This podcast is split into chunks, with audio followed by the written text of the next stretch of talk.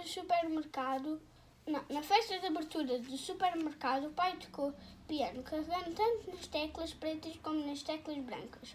A mãe nem sequer saiu da, da caixa assustadora, pois as pessoas não paravam de entrar. No fim do dia, já não havia mais nada para vender no supermercado. A mãe e o pai ficaram parados no parque de estacionamento à espera que o vírus desaparecesse. Agora tudo voltará a ser como era antes, disse a mãe. No entanto, não acontecia nada. Para dizer a verdade, é tudo melhor do que antes, sussurrou o pai.